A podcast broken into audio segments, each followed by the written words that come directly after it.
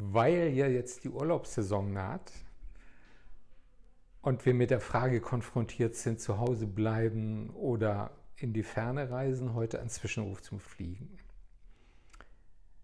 Das Fliegen ist ein uralter Traum der Menschheit. Frei wie ein Vogel über die Länder zu ziehen und die Schwerkraft zu überwinden.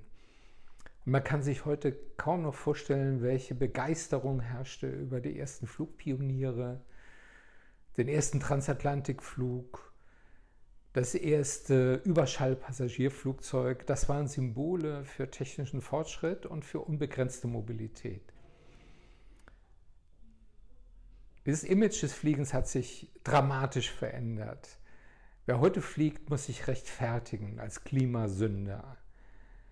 Und für viele gilt das Fliegen sogar als Klimakiller Nummer eins. Das ist zwar weit übertrieben, tatsächlich hat das Fliegen einen Anteil an den globalen Treibhausgasemissionen zwischen 3 und 5 Prozent, aber auch das ist ja nicht von Pappe. Ist also gut, dass die Flieger jetzt zum großen Teil am Boden bleiben. Ist das ein Modell für die Zukunft? Der Flugverkehr ist im Gefolge der Corona-Krise dramatisch eingebrochen, teilweise bis zu 90 Prozent. Und auf das Jahr bezogen rechnet man mit einem Rückgang so zwischen 30 und 60 Prozent. Und natürlich gibt es gute Gründe, mehr Videokonferenzen abzuhalten, statt für irgendwelche kurzen Termine durch die Gegend zu fliegen. Und für den Ausbau des europäischen Eisenbahnschnellsystems um möglichst viele Flüge auf die Eisenbahn zu verlegen. Und trotzdem wird der Flugverkehr in Zukunft wieder wachsen. 2019 gab es etwa 4,5 Milliarden Passagiere.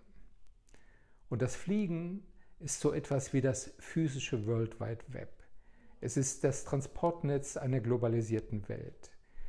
Nicht nur wegen einer Weltwirtschaft, die arbeitsteilig organisiert ist, sondern auch Wissenschaft, Kunst, Sport, Politik sind globale Veranstaltungen. Schüleraustausch, Auslandsstudien, selbst die Familien sind immer stärker globalisiert.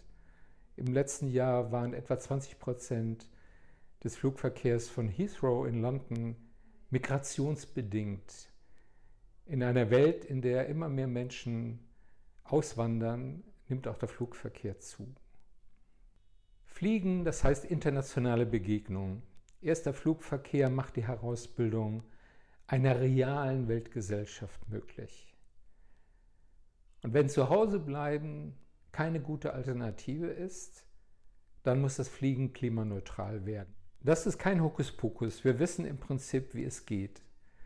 Angefangen von einer besseren Flugsteuerung, mit der sich allein in Europa etwa 10% der CO2-Emissionen des Luftverkehrs einsparen ließen, über effizientere Triebwerke, leichtere Baumaterialien bis hin zu Wasserstoff als Treibstoff oder als Basis für regenerative synthetische Kraftstoffe auf der Grundlage erneuerbaren Energien.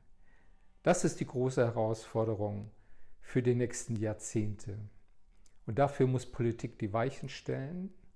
Das Fliegen muss in einen globalen CO2-Emissionshandel einbezogen werden. Und die Preise für das Fliegen müssen die ökologische Wahrheit sagen. Dann können wir uns entscheiden, wie viel uns diese Art der Mobilität wert ist.